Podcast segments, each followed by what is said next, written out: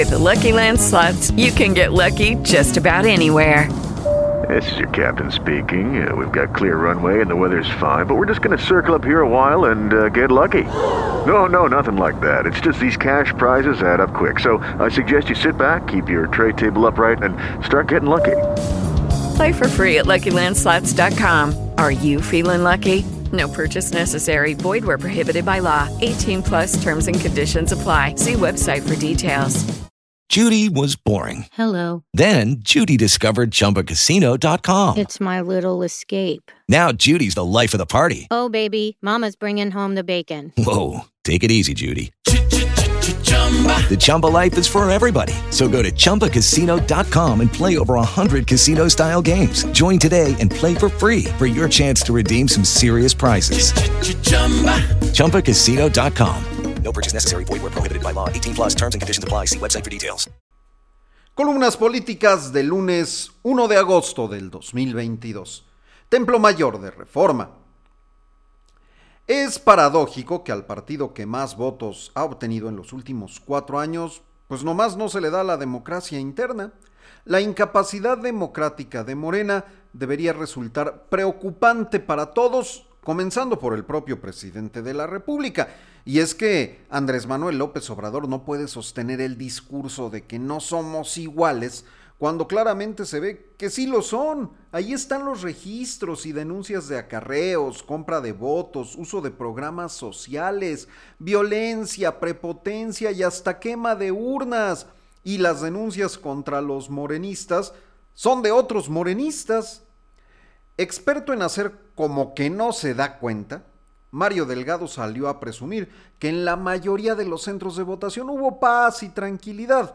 A lo mejor es cierto, o a lo mejor es que ahí no se pudo documentar el fraude. Como sea, todo aquello de lo que siempre se han quejado los obradoristas lo están haciendo ahora como partido en el poder.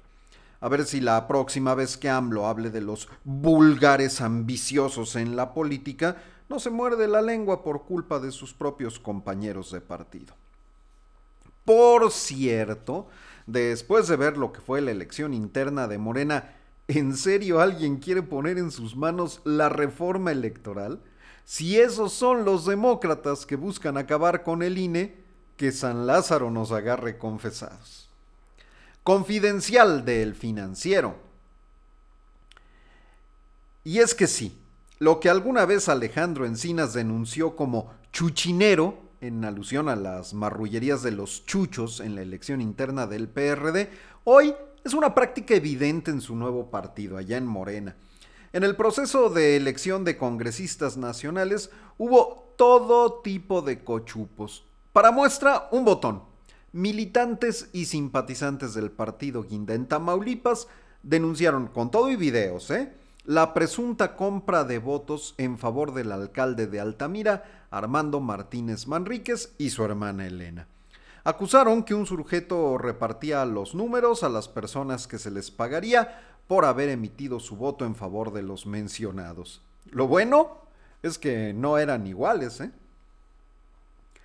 Al cumplirse 40 días del asesinato de los sacerdotes jesuitas Javier Campos y Joaquín Mora y del guía de turistas Pedro Palma allá en Cerocahui, en Chihuahua, la Compañía de Jesús exigió a los tres niveles de gobierno resarcir el daño que ha causado la violencia en la zona y el olvido que han sufrido las comunidades rarámuri de la Sierra Tarahumara, como ocurrió con otros pueblos originarios del país. El reclamo estuvo a cargo del provincial Luis G. Moro, quien dijo que la sangre derramada por la violencia debe ser fermento para construir la añorada reconciliación y paz que el país necesita bajo reserva del Universal. Nos hacen ver que ayer durante todo el día Ana Elizabeth García Vilchis, la señorita que no sabe leer, la presentadora de la sección ¿Quién es quién en las mentiras de la semana? Fue tendencia. Y esto tras divulgarse un video donde junto a su esposo, René Sánchez, integrante de la Consejería Jurídica del Ejecutivo Federal, fueron captados en Puebla Claro, saltándose la fila para votar en la renovación del Congreso Nacional de Morena. Sin embargo, algo que llamó la atención de los usuarios de redes sociales fue la bolsita negra que portaba García Vilchis. Nos hacen ver que el accesorio es de diseñador y cuesta miles y miles de pesos. Ante el anuncio de la llegada de la pobreza franciscana al gobierno federal, ¿será moralmente legítimo usar este tipo de accesorios que bien podrían ser considerados fifis bajo un régimen de austeridad en su máxima expresión? ¿Puede haber pueblo pobre con bolsas caras? Aunque quizás se trate de una información que no es falsa, pero se exagera.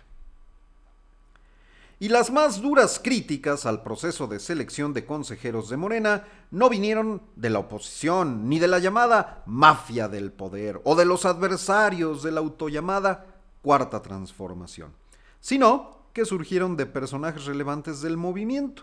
Es el caso, según nos hacen ver, del presidente de la Junta de Coordinación Política del Senado y líder de la bancada morenista, Ricardo Monreal, quien expuso el ABC de la antidemocracia en el proceso interno morenista.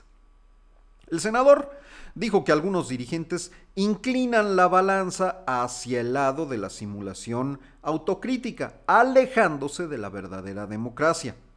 El Zacatecano, quien decidió no participar, señaló la indebida intervención en el proceso, documentada por medios de comunicación, de gobernadoras y gobernadores, así como de la jefa de gobierno de la Ciudad de México, Claudia Sheinbaum. Lamentó que la dirigencia del partido no tiene ni la capacidad de autocrítica ni el mínimo intento de corregir el rumbo, por lo que augura un pésimo desenlace. Trascendió de Milenio Diario. Claudia Sheinbaum cerró el fin de semana con un palomazo en redes sociales al compartir un video en donde junto con su pareja Jesús María Tarriba cantó estrofas de la canción Siempre en mi mente, la de Juan Gabriel. Las imágenes se acompañan con el mensaje Jesús y yo, al natural, desafinados, lo que importa es el amor. Apenas el 20 de junio pasado, la jefa de gobierno realizó un Facebook Live desde su departamento en Tlalpan.